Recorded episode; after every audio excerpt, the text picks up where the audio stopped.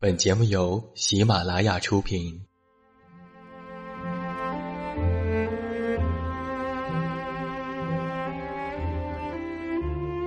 在这个世界上，总有让我们恋恋不舍的事情，比如感情、相遇、离别。那些犹如空气般的戒指，依稀旧梦，光影流年。它们存在于文字当中，无声无息散落在不同的角落。现在，我将它们拾起。用声音和你分享，为你诉说关于心灵的话语。欢迎来到喜马拉雅晚上十点。此时此刻，让远近和你一起，文字分享，声音为伴。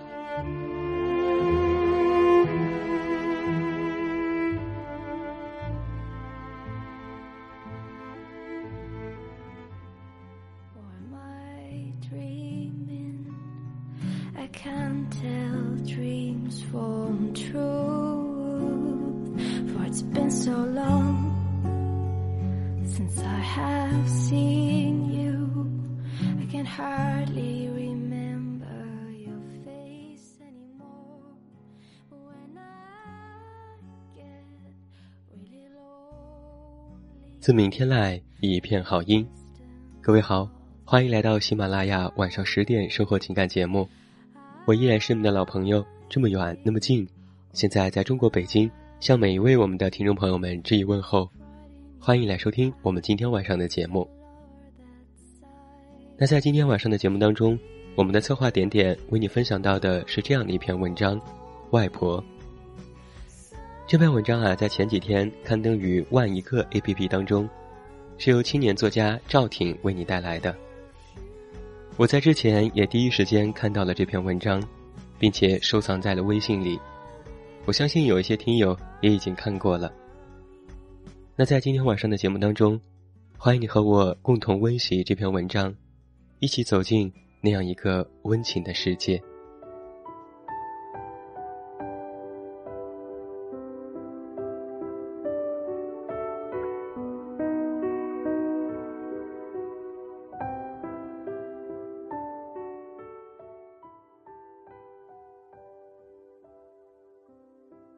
那一天，天空不算晴朗，也不算阴郁。总之，不关天空什么事。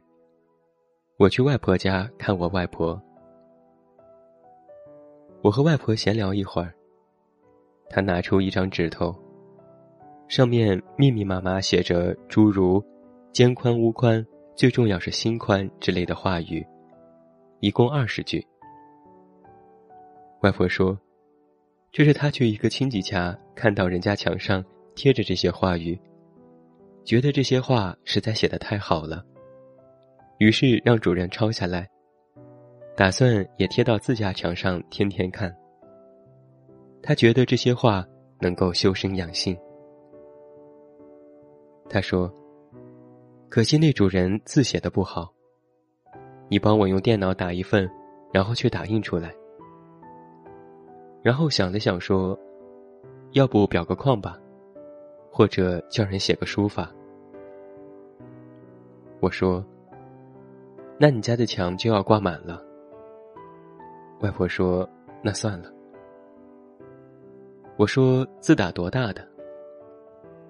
他指指报纸上某男科医院的广告大标题说：“跟他一样大就行。”我说：“你放心吧。”我会给你弄好的。在如今资讯爆炸的年代，我们对这些话语都嗤之以鼻，甚至觉得烂俗至极。但是我外婆不用微博，不用微信，她没有经受网络的轰炸，她的神经没有被过多的哲理语言所麻木，所以。他认真喜欢这样的每一句话。外婆说：“你放心，我会给你钱的。”然后伸出两根指头说：“两千。”我忙说：“这个就需要五毛钱就行了。”我外婆说：“就两千，你给我点面子。”我看了另一间坐着我妈以及各种七大姑八大姨在聊天，于是说：“别两千，你也给我点面子。”我外婆说：“就两千，你还没结婚。”以前我外婆给我钱的时候说：“你还没毕业。”后来要给我钱的时候说：“你还没赚钱。”现在想着给我钱，说我还没结婚。他总这样，喜欢时不时给我点钱。给钱的时候，他总有一个理由。他说：“你反正永远都比我小。”我说：“我现在已经有钱了。”外婆说：“放屁。”我说：“没有放屁呀。”外婆说：“你一年能挣一百万吗？”我说：“那确实是放屁。”外婆看了一眼外面十几平米的院子，说：“你又要去穷游了。”我外婆很牛逼，她竟然知道“穷游”这个词，但是她竟然又问我。是不是又要住青年旅馆？没错，好像她这些东西都知道。她问我：“这次你要去越南、老挝和缅甸吗？”我说：“这种小国家你都叫得这么顺口。”外婆说：“越南现在还在打仗吗？”我说：“这都是四十多年前的事情了。”外婆说：“那老挝是越南旁边的一个小国家吗？”我说：“是的。”外婆说：“越南的玉珍货是不是买不到？”我说：“可能很多是义乌小商品批发市场产的。”外婆说：“那金三角呢？你去那边要注意安全。”我说：“金三角已经不种鸦片了。”这个时候，我摸摸口袋。我口袋里有两包中华香烟。这是前几天两个朋友结婚，他们让我开车，让我当伴郎送给我的。朋友们结婚不仅让我开车当伴郎，得知我会唱几首歌，会用吉他弹个小星星之类的，还一直让我上去表演个节目。得知我能按几个快门。就经常让我帮他们拍个照。得知我会写作的时候，还让我去现场去表演写个东西，毛笔都帮我准备好了。我只能说我不是练书法的。于是朋友让我写一副对联，于是我只能短信转发了一条：前庭后庭汉庭，你家我家如家，七天假日。朋友回复。呵呵，我拿一支烟给我外婆点上，我说：“中华怎么样？”外婆吸了一口说：“尝不出来，都一样。”外婆说：“你现在头发剪了，以前长的时候长得像那个谁。”我说：“周杰伦。”外婆说：“哦，对对对，那个日本小歪叫周杰伦。”我说他是台湾人。外婆又吸了一口烟，问我：“女朋友有了没？”我说：“现在没有。”外婆吐出一口烟圈，说：“每次都是这个答案。”然后她不相信的看着我说：“跟你说，交女朋友要对人家负责，自己要注意点。”我说：“我知道。”外婆说：“要戴套，知道吗？”我无语。外婆说：“不要让人家怀孕了，知道吗？”我又无语。外婆说：“要有责任心，知道吗？”我说：“知道了。”外婆说完，又吐出一个烟圈，说：“这次水灾淹的真厉害，这都是人为造成的，你说是吧？我点点头。我外婆家也被淹了，而她作为一个不上网，只是每天看看大篇幅正能量报纸的老太太，竟然说这水灾是人为造成的。外婆咬着三分之一的烟说：“现在当官的，和电视里放的古装剧里的当官的一样。灾难来了，他们都不管，只管自己大吃大喝，自己拿钱，弄不好的。”然后他把烟头掐灭，说：“过几天我要去湖西看看走走。”我外婆是正宗的老宁波，老宁波都把月湖叫做湖西。我外婆说：“湖西都被淹成西湖了吧？”我说：“这话我要写到小说里去。”外婆说：“写小说不要太努力，随便写写就好。”赚钱也一样，随便赚赚就好，你饿不死的。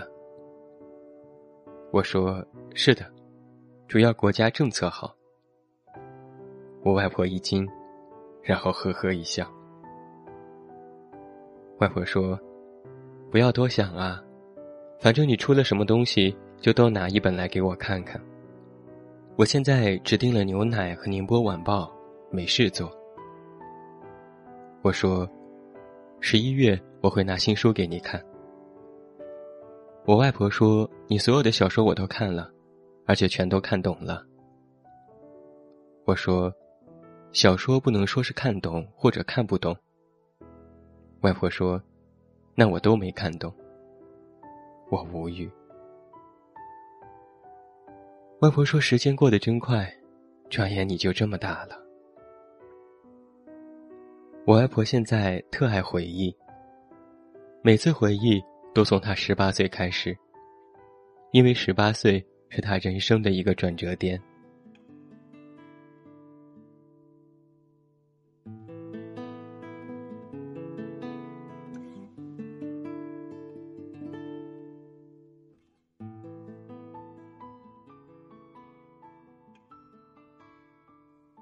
半个世纪前。被称为毁灭人性与自由的那场政治运动，把十八岁的外婆从城市送到了乡下。外婆说：“她一个城市人，立即收拾包裹去四明山的林场。她觉得她要死了。后来有一个一起去的知青，选择结婚，于是她也选择结婚。所以现在。”就住在了一个离城市不远的小村子里。我外婆说：“那个时候乡下人都看不起他，为什么呢？因为他不仅不会种田，连田埂都不会走。这实在太悲剧了。他不会干农活，给他们生产队拖了很大的后腿。城市人，简直就是一个累赘。”外婆说：“我以前的家就住在那个解放南路罗曼斯牛排馆这个地方。现在罗曼斯还在吗？”我说：“这个东西我读高中的时候去吃过，现在不知道还在不在。”外婆说：“对了，你们现在年轻人吃饭一定不去那里。你们经常去哪里吃？天一、万达。”我说。不是，经常吃的是兰州拉面、沙县小吃。外婆说：“莫神经，你们年轻人是不是去更加高档的地方了？我只知道肯德基。你读小学二年级的时候，我就给你买肯德基。那时候肯德基是挺时尚的东西。现在不一样喽，我也不知道你们吃什么了。我老喽。”我说你没有老，我还是喜欢吃肯德基。这个时候，我外婆拿出一个收音机，说：“这个收音机是我新买的，可以从电脑上下载京剧、永剧之类的。你帮我去下一点。如果有好听的流行歌曲，也给我来一点。”我说：“这不是 M P 三吗？怎么这么大的 M P 三？”外婆说：“才一百块，大一点不好吗？”我说：“现在电子产品都流行小的。”外婆说：“那电视机不是越来越大吗？”我说：“这倒也是。”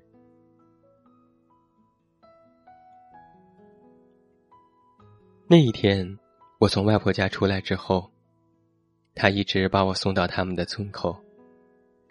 我车子停在村口的马路对面，然后慢慢倒出来。我倒车的技术很娴熟，并且车子装了倒车雷达、倒车影像，但我却在倒车影像里。看到我外婆站在马路对面，面对着我指挥。我摇下车窗，只听见她在喊：“倒，倒，好，停，方向左打。”我外婆可不会开车。当我倒到马路上准备直行的时候，她和我招招手，说了一声“拜”。这时，我不得不提一下，我外婆的英语已经比我好了。我外婆今年七十几，依旧住在乡下的一个小村子里，每天看看报纸，喝喝牛奶，种种花草，听听广播，散散步，乘乘公交车，去城市里看看他老家。很多时候，外婆还喜欢给我打打电话。她用的是一款老旧的诺基亚手机，可是她每天都待在身边。有时候，外婆拨通我的电话就说：“喂，阿婷啊，你好。”我就说：“啊，外婆啊，你好啊。”外婆说：“好，好，好，我当然好了。”我说：“我也很好啊。”外婆说：“国家政策好，让你妈听电话吧。”我无语。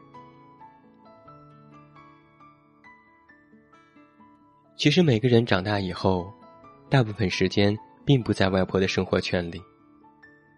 有时候宁愿刷半天朋友圈，也不愿意听外婆叨叨念念。今年春天，我买了一辆自行车，准备骑车去西藏。打算先骑一趟厦门或者黄山练练手。外婆听到这消息，说我不能这样发神经，并且赶紧在观音菩萨前叩拜保佑我不能够成行。结果我市区还没骑出，就连人带车载了，伤筋动骨，外加下巴缝了二十多针，胸怀文艺大致破灭，躺在床上一星期。外婆天天来看我。昨天带点香蕉，今天带点红枣，明天带点苹果，后天还带点大白兔奶糖，还问我要不要吃肯德基。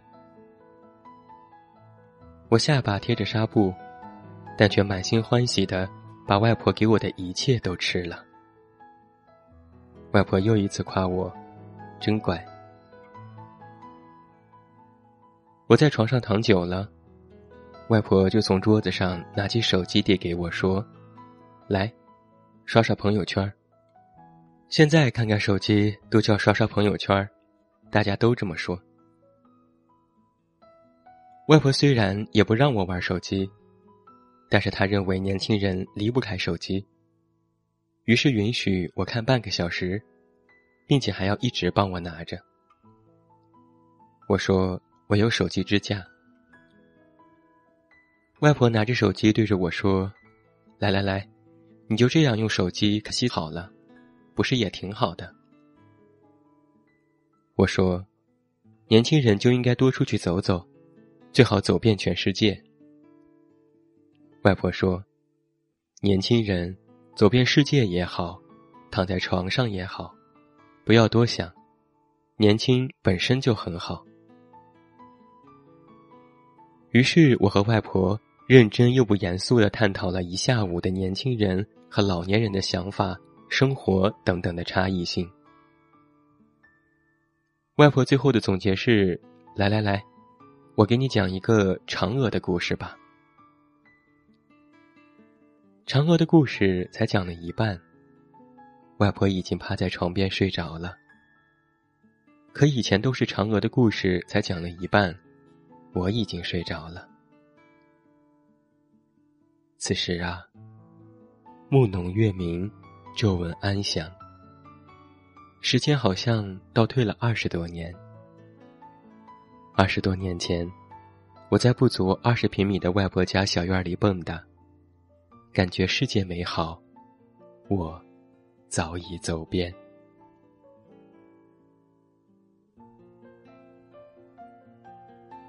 这就是远近在今天晚上的节目当中为你带来的由青年作家赵挺写下的这篇文章《外婆》。真的是一篇看似流水账，但是却有着满满温情的文章。亲情永远是牵绊着我们的一根红线。只是我们长大了，习惯了他们不在身边的日子，或者是猛然一见，反而不知道该说什么了。其实那根线就若隐若现的，而读过这篇文章，会让我们找一找系在身上的那根线到底在哪里。我非常喜欢文中外婆与作者的对话，就像是两个小孩一起嬉笑打闹一样。我们的父母，甚至我们的隔代亲人都已经老了，也就成了孩子了。有事没事的时候，多跟他们聊一聊，挺好的。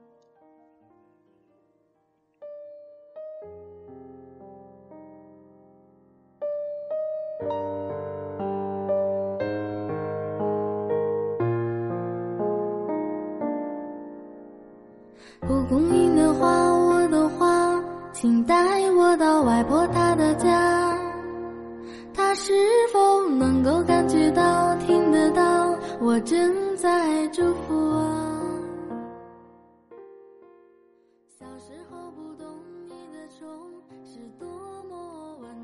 好了，今天晚上的喜马拉雅晚上十点生活情感节目到这儿就要和你说声再见了。